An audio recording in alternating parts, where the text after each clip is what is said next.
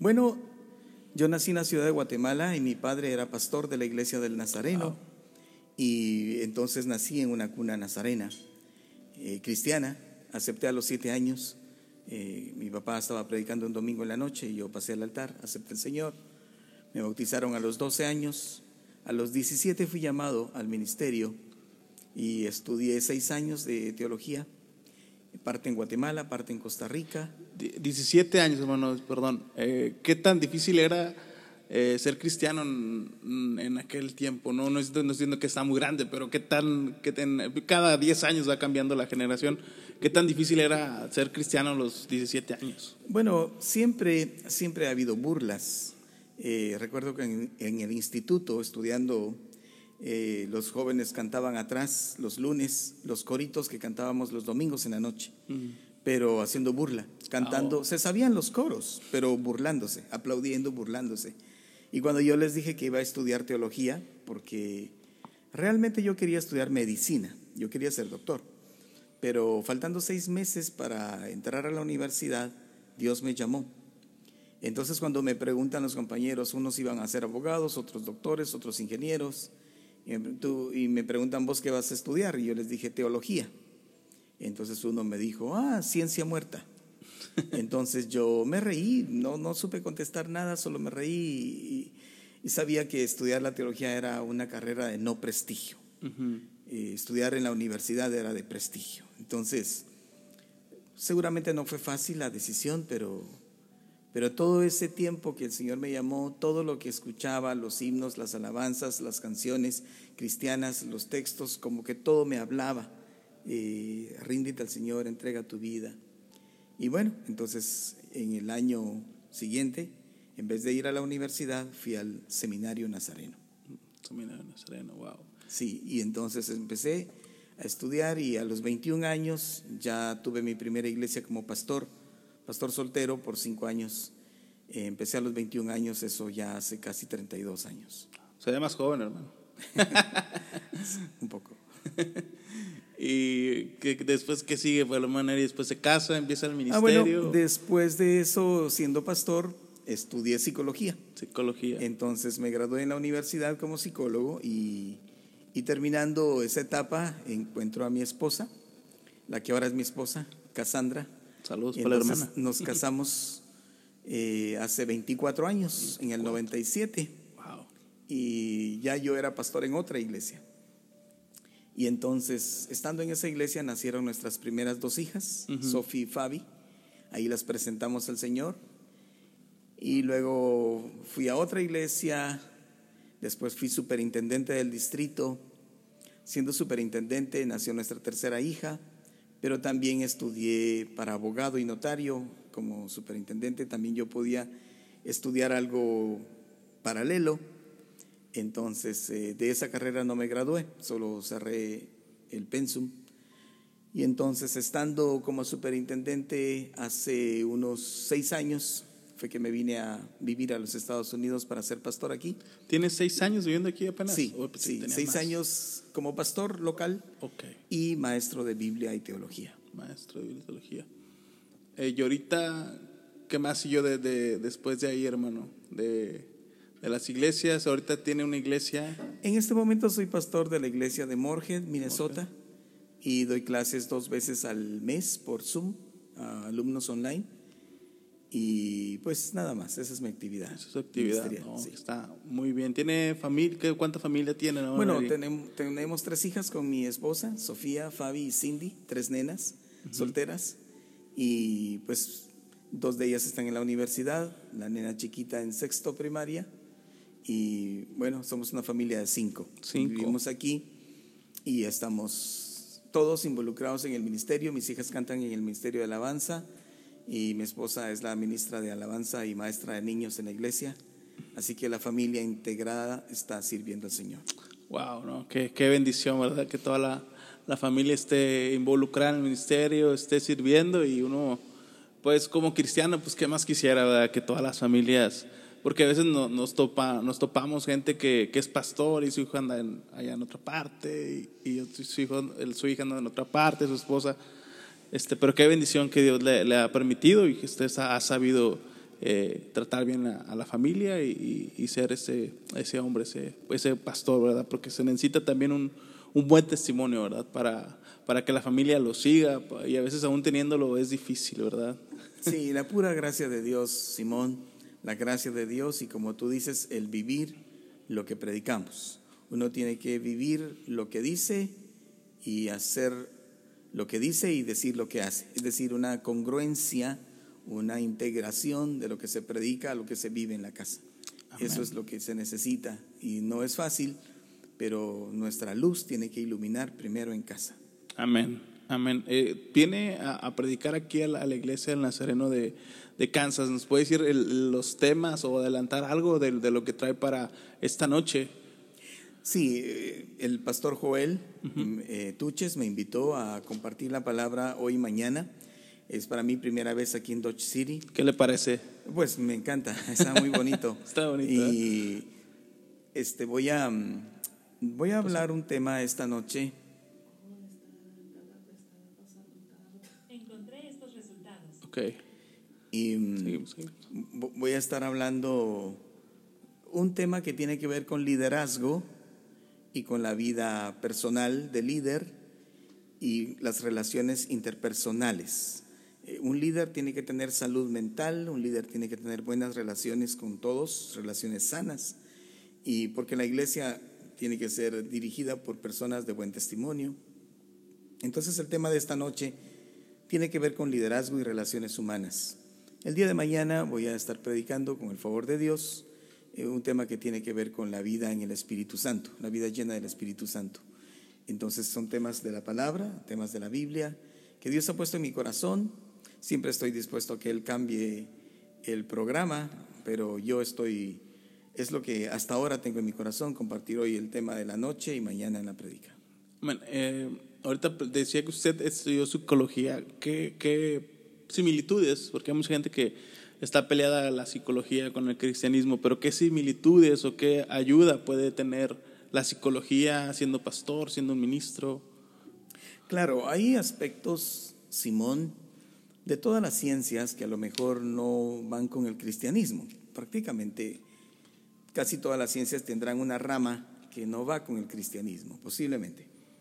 Pero hay aspectos que sí se pueden usar. La psicología en ese caso es para mí una herramienta una herramienta para poder conocer al ser humano, conocer sus pensamientos, conocer un poco más el porqué de las actitudes y las conductas, el conocer el temperamento, el conocer cómo llevar mejor una relación interpersonal. Me ha ayudado mucho cuando doy conferencias matrimoniales, estas son fantásticas. Se necesita hablar de la comunicación, de la resolución de conflictos, la administración del dinero, eh, se necesita hablar de eh, el tema de los hijos, eh, se necesita en la, en la vida de matrimonios esa, esa consejería que necesitamos dar. De hecho, en el seminario bíblico, en la lista de cursos teológicos, hay uno que se llama psicología pastoral, que sirve para la consejería, que sirve para poder acompañar al que tuvo una pérdida, un duelo, que está en un conflicto, que está en una crisis, que está en ansiedad, que tiene timidez, que le cuesta hablar en público. O sea, muchas áreas, Simón, que se pueden eh, fortalecer para la vida pastoral, para la vida humana, con las herramientas que la psicología nos puede dar. Habría que verla como ayuda y no como estorbo. Sí, sí, sí, sí, está, está muy interesante.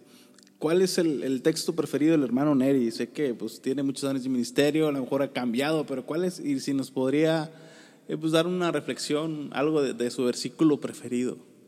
Es difícil, Simón. Es, difícil. Es difícil tener un texto favorito porque según la necesidad, si tengo tristeza, hay un texto. Si tengo problemas financieros, hay un texto. Si tengo problemas familiares, hay un texto. Si estoy enfermo, hay uno. Sin embargo, en este momento que ya que lo preguntas, uno de los que viene a mi mente y a mi corazón es Romanos 8:28, que dice, y sabemos que a los que aman a Dios, todas las cosas les ayudan a bien. Esto es a los que conforme a su propósito son llamados. Y al respecto de este tema, te quiero decir que mucha gente usa una psicología popular, una psicología de la calle, que no siempre tienen razón. Por ejemplo, cuando pasa algo, dicen, Dios sabe por qué hace las cosas, o Dios sabe por qué pasan las cosas, pero a veces lo usan mal. Por ejemplo, dicen, si había un borracho que se suicida, dice, Dios sabe por qué hace las cosas.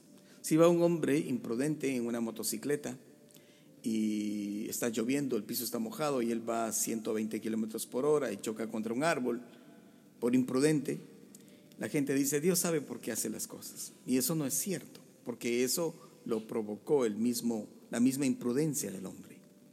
Y todavía la gente dice, ya está descansando con el Señor, desde ya nos va a cuidar, y, estas cosas que son eh, pura imaginación sin fundamento bíblico.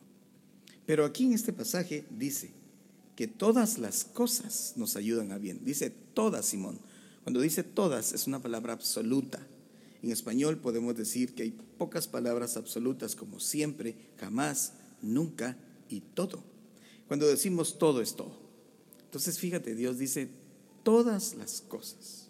O sea, pase lo que pase, nos ayudan a bien. Pero la condición es el principio. Dice, los que aman a Dios. O sea, no a cualquier persona entonces lo que le pase le va a ayudar a bien, conforme a su voluntad, sino que a los que aman a Dios. Y cuando dice los que aman a Dios, tampoco está diciendo los que simpatizan con Dios, a los que a Dios les cae bien, sino el que ama a Dios. Y cuando usa la palabra amor es ágape. Entonces, sabes que en griego hay cuatro palabras para amor. Sería tanto como decir aquí te quiero o te amo no dice a los que quieren a Dios, a los que simpatizan con Dios o aprecian a Dios, sino a los que aman. Es decir, has llegado a un nivel, Simón, de que amas a Dios, lo amas con todo tu corazón, con toda tu mente y con todas tus fuerzas, como dice el primer mandamiento.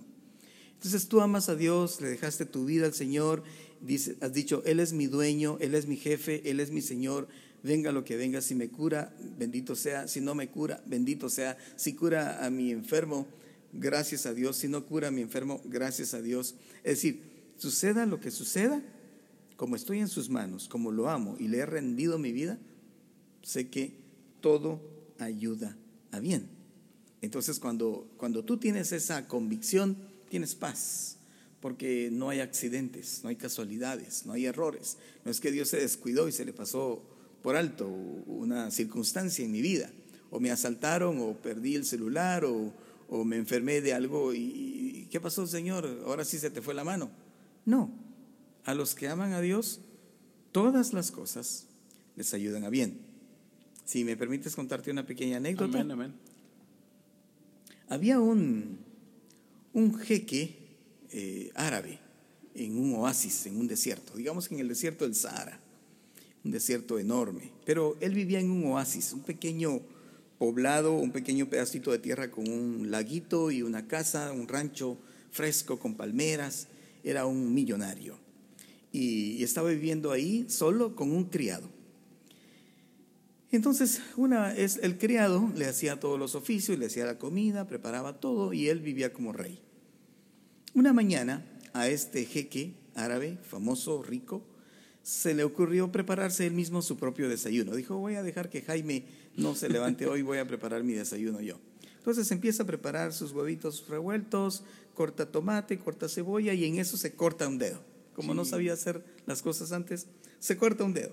Y así como chillón, como, como alguien que no sabe hacer las cosas, llama a su criado y dice, Jaime, venga para acá, mira lo que me pasó y me corté, trae algo.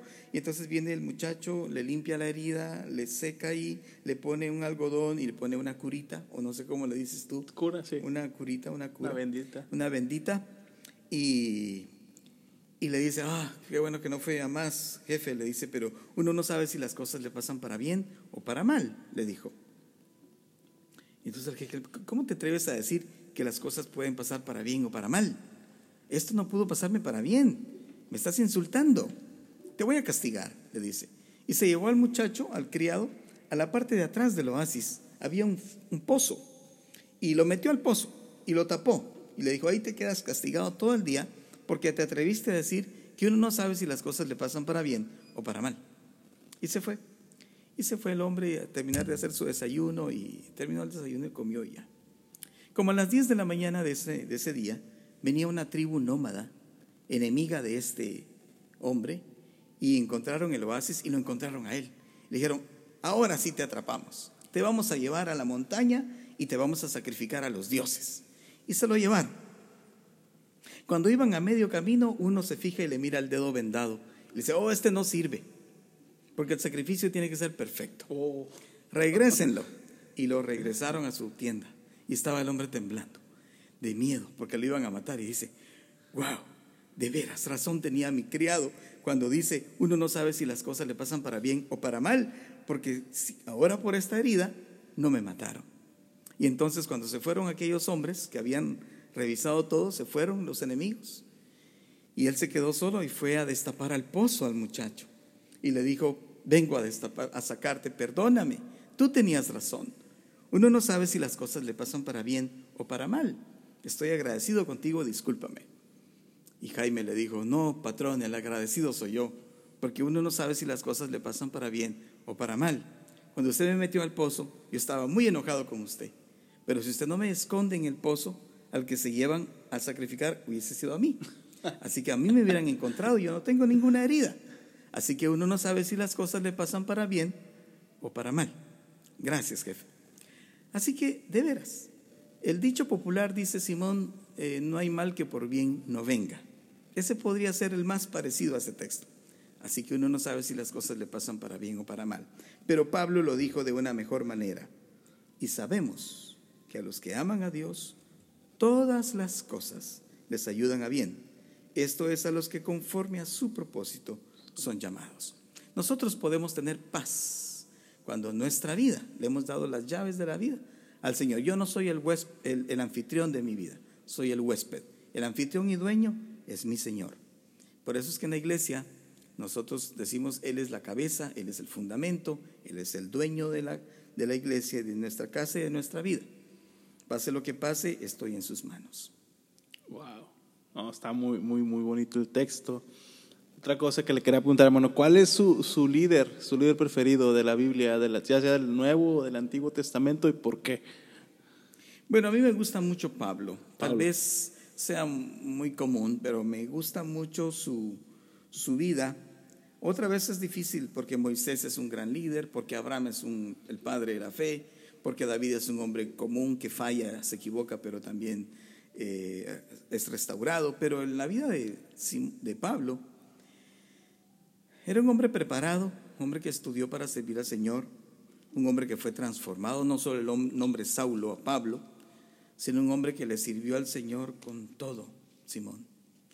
Pero lo que me impresiona de Pablo es que en 2 Corintios él defiende su ministerio cuando la gente no creía en él. Habiendo sido él pastor y predicador, había gente que lo menospreciaba. Y él en 2 Corintios habla en muchos pasajes de cuánto le tocó vivir. Eh, naufragios, desvelos, ayunos, eh, azotado, encarcelado, herido, golpeado. Y en un pasaje él dice, sé vivir en abundancia y sé vivir en escasez, con todo estoy contento. Entonces eso para mí me, llena de, de, alegría y de esperanza porque él fue un hombre de carne y hueso, frágil, enfermizo, a lo mejor tenía un aguijón en la carne, Dios no lo sanó, le dijo, aguántese, mijo, bástate mi gracia. Y, y 30 años después de su ministerio, él dice, he acabado la carrera, he guardado la fe. A mí me desafía la vida del apóstol San Pablo y espero un día conocerlo. Amén. Pues un día, una, pues, pues, tanto año de ministerio, tanto años en la iglesia, puede ser una anécdota, una graciosa o buena y una, o y una mala, hermano, que le hayan pasado ya sea como estudiante, como pastor, como superintendente, algo gracioso porque la gente a veces se equivoca y piensa que, que nosotros somos eh, muy serios o, o pues a, la mala, así que muy, muy amargados, así decimos allá en, en, México, pero algo gracioso que... Bueno, así como tan rápido que me lo preguntas, quizá no me acuerde la mejor, pero cuando yo fui de 17 años al seminario, hubo una entrevista con los alumnos. Estábamos los visitantes, los candidatos, digamos, ahí, los ¿Fue jóvenes. ¿Guatemala? Sí, en Guatemala. Eh, pero había de otros países, de Honduras y El Salvador, que eran los... El seminario de Guatemala servía a tres países, Guatemala, Honduras, El Salvador y el sur de México, porque llegaron de Chiapas también. Entonces yo estaba como alumno, recuerda, 17 años, y adelante estaba el panel de unos cinco estudiantes de segundo y tercer año que ya iban a graduarse para ser pastores, ah, explicando la vida ministerial y esto y aquello. Y dijeron, ¿tienen alguna pregunta? Y yo dije, tengo dos preguntas. La primera dije, si vengo a estudiar aquí, ¿podré jugar fútbol? Y me dijeron, claro, tenemos cancha de fútbol, jugamos todos los viernes, tenemos equipo y tenemos uniforme. Y aquí jugamos chamuscas de fútbol, que así se llama en Guatemala el fútbol informal, como una cascarita, una mejenga, un mascón, en diferentes países. Claro que jugamos fútbol. Aquí hay fútbol. Ah, bueno. Ya primera pregunta contestada. La segunda, ¿se puede mirar televisión? Porque yo era fanático de ver la televisión, los programas de, de aquel entonces. Y me dije, claro, tenemos televisor en el salón de los, de los hombres y en el salón de las mujeres. En el pabellón donde dormían hombres y donde dormían mujeres había un televisor. Claro, dice, tenemos reglas, de cierta hora, tal hora, mirar. Eh, estamos hablando, Simón, de que en aquel entonces solo había cinco canales. Eso era todo lo que había. Pero como sea, habían cinco canales para ver partidos de fútbol, series eh, de Hollywood o algo más. Entonces yo dije, ¿sí se puede ver televisión? Claro, se puede ver. Recuerdo que ese año siguiente iba a ser el Mundial de México 86, así que yo no quería perderme el Mundial cuando Maradona Anotó. eh, fue Estaba- un- su auge, ¿no? En el mejor futbolista de ese Mundial. Entonces, ah, bueno, si se puede jugar fútbol y ver televisión, ya mis dos problemas están resueltos. Y justamente el siguiente año fui a estudiar y jugaba fútbol, miraba televisión, pero por supuesto, estudiaba. Entonces, eh, y, y trataba de sacar las mejores notas.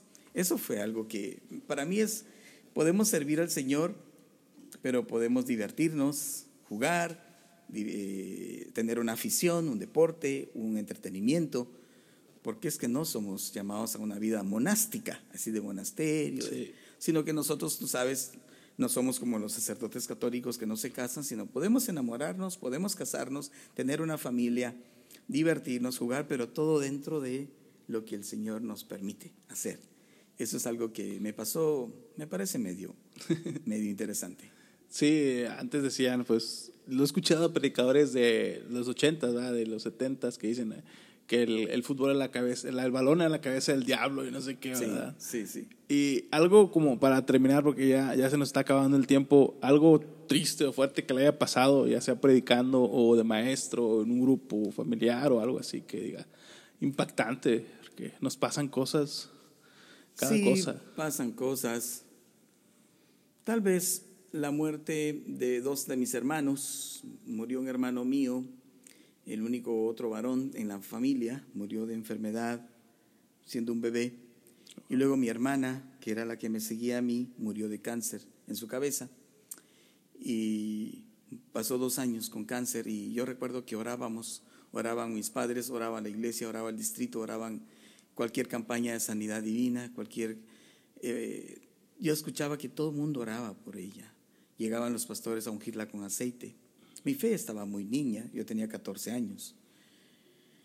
Y yo me preguntaba por qué, por qué tiene que pasar esto en la casa pastoral, en la familia. Mi papá era un pastor, un hombre de Dios, mi madre igual, todo mundo metido en la iglesia. Y el día que murió estábamos orando, mi padre, mi- mi madre y yo, y decidimos entregarla al Señor, que Él decidiera. Y yo la vi morir, abrí los ojos a media oración para mirar su último suspiro, y lloré mucho por la muerte de Nancy. Yo tenía 16, ya para ese entonces, ella 14. Yo recordaba que ella dijo, yo no quiero morir, me quiero llegar a mis 15 años, tener su quinceañera. Y la enterramos con su vestido de quinceañera. Y es algo que uno dice, ¿por qué? Pero sabemos que se adelantó nomás. Que el Señor hizo su obra, que no nos, Dios no nos dijo no. Tú sabes que cuando le pides a Dios, Él dice sí, no o espérese. Es decir, no la sanó, pero se la llevó al cielo. Y, ese evento ayudó a que la familia pues dependiera más del Señor, nos uniéramos más. Y nunca hubo una duda en mi corazón de que Dios no nos amara, porque Dios es Dios y merece la honra, la gloria y es digno de toda alabanza, aunque nos conteste sí o, aunque nos conteste que no. Entonces, e, eso fue algo difícil en la fe, duro. Y luego la muerte de mi padre también, y la muerte de unos compañeros pastores que murieron, estando yo de superintendente, murieron varios. Y, uno dice, ¿por qué se quedan unos hijos de pastor sin papá? Pero cuando estamos dentro del plan de Dios, hay cosas inexplicables que el Señor no tiene que explicarnos nada, que el Señor lo permite en su sola potestad. Entonces, eh, pero a los que aman a Dios todas las cosas ayudan a bien. Amén. Comentaba que eso había reforzado la, la unión en la familia y, y es uno, uno, de los principales cosas que cuando a una persona cristiana le, le pasa algo fuerte, así como tantas cosas que le han pasado a usted, y, a nosotros como cristianos se van y se vuelven ateos, ¿verdad? Esa es la principal causa de, de, la, las, Hay un reclamo, hay un reclamo. Mucha gente porque se murió la abuelita que tenía noventa y tantos años, dice, ¿por qué se murió la abuelita? Pues sí, es lo normal. Pero ¿y dónde estaba Dios si se murió la abuela? Y, y, recriminan a Dios. Dios no tiene por qué explicarnos nada. Dios es amor y Dios es amor. Es su esencia, es el amor. Él es poderoso y es bueno, pero algunas veces contesta sí, otras veces contesta no. No tiene por qué contestar a mis caprichos, ¿verdad? En todo caso. Pero si me permites, como también decías que estamos llegando al final, quisiera compartirte que una de mis bendiciones es enseñar en el Instituto Bíblico Juan Wesley. Y ahí estamos dando cursos cada dos, cada dos cursos por mes. Y este próximo martes, 31 eh, de agosto, vamos a iniciar un curso que se llama Introducción al Ministerio Cristiano. Y luego en septiembre eh, tenemos otro curso que habla de comunicación.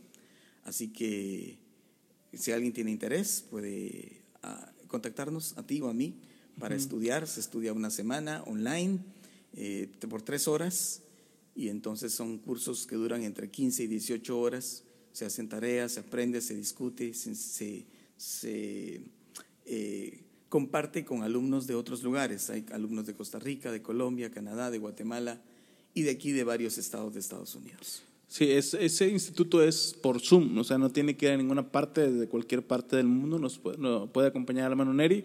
el contacto de usted, hermano, si alguien está interesado, porque sí lo, lo está viendo mucha gente eh, y le vamos a dar promoción a este video, eh, ¿cómo lo puede contactar o cómo se puede poner en contacto con usted? Se puede poner en contacto con Radio Basis o aquí, o aquí conmigo, pero en un contacto directo con usted. Sí, bueno, contigo va a ser fantástico, Simón. Yo sé que tú y yo estamos en esta misma visión, pero yo estoy en el Facebook como Neri Pérez. Neri Pérez. Y pues tengo correo electrónico, WhatsApp y todo eso, porque necesitamos mandar en el WhatsApp el libro del curso y las tareas y las lecturas adicionales. Pero si con tu servidor, con Neri Pérez o con Simón Castrejón o en la Radio Oasis, magnífico, ahí podemos contactarnos. Amén. ¿Algo que quiera agregar, hermano, ya para despedirnos? Bueno, este, la vida cristiana es una aventura de fe. Cada día es nuevo delante del Señor. A veces hay momentos difíciles en la vida, Simón, eh, momentos en que parece que el camino se pone más estrecho y difícil, pero el Señor prometió estar con nosotros todos los días. Amén. Y el gozo del Señor, Simón, el gozo del Señor es nuestra fortaleza. Así que sigamos adelante en este caminar Juntos vamos camino hacia la nueva Jerusalén. Sigamos. Amén. Un aplauso para el hermano Neri.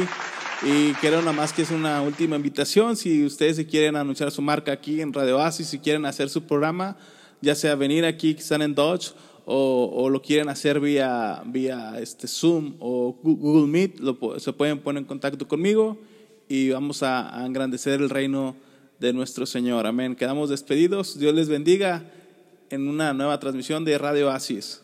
Bendiciones. Amén. Listos. Es que Google estaba